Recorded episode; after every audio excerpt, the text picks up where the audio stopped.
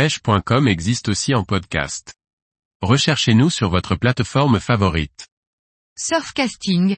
Mettez toutes les chances de votre côté en pêchant à deux cannes. Par Manon Mainvie. Pêcher à deux cannes en surfcasting est une évidence pour certains, mais cela peut également s'avérer contre-productif. Voyons ensemble les avantages et les inconvénients. Le surfcasting est une pêche très technique. Les composants de votre stratégie de pêche sont nombreux et très variables. D'abord, la distance de pêche peut être à la fois très large et très longue, de 5 à 180 mètres. En pêchant à deux cannes, vous pourrez prospecter plus efficacement et plus rapidement. En effet, pêcher avec deux cannes vous offre la possibilité d'explorer plusieurs stratégies afin de trouver la bonne. En plus de vous permettre de varier les distances de pêche, cette stratégie de pêcher à deux cannes offre la possibilité d'essayer différents bas de ligne ou pas. Par exemple, l'une de vos cannes peut être destinée à la traque d'un gros poisson avec un gros hameçon, un bel appât résistant et bien présenté. Cette stratégie demande de la patience et nous allons laisser cette canne pêcher plus longtemps, c'est une activité plutôt passive. Alors, afin que vous gardiez une pêche plus active et distrayante, vous pouvez avoir une deuxième canne en action de pêche pour du tout venant, pour pêcher plusieurs types de poissons, de petite et moyenne taille. Toutefois, pêcher à deux cannes nécessite un minimum d'organisation sur votre poste de pêche.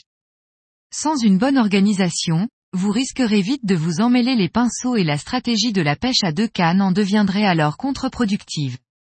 Il n'y a pas d'organisation type car celle-ci varie en fonction des pêcheurs, de leurs habitudes, de leur matériel et des plages sur lesquelles ils pêchent.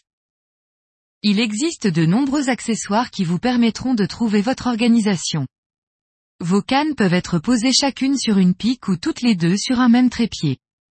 Vos montages de rechange peuvent être fixés sur vos supports de canne ou encore sur un porte-bas de ligne. Essayez différentes compositions et identifiez celle sur laquelle vous êtes le plus à l'aise, le plus efficace et rapide. N'oubliez pas également que la marée peut vous donner du souci. Déplacer son matériel lorsqu'on a qu'une seule canne, c'est gérable mais lorsque vous multipliez les cannes et supports de cannes, cela nécessite plus d'anticipation. Si vous pêchez sur des plages avec des baïnes et de fortes marées, il est plus raisonnable de ne se contenter que d'une seule canne car vous risquerez de vous faire surprendre et d'être débordé lorsque la marée montera. L'un des inconvénients de la pêche à deux cannes est la perte d'attention.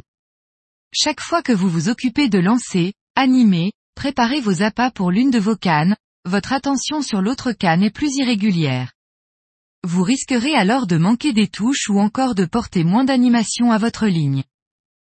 En définitive, pêcher à deux cannes peut être un vrai coup de pouce pour trouver plus rapidement la bonne pêche à adopter mais celle-cela ne doit pas s'improviser car les avantages de cette stratégie peuvent rapidement se transformer en inconvénients.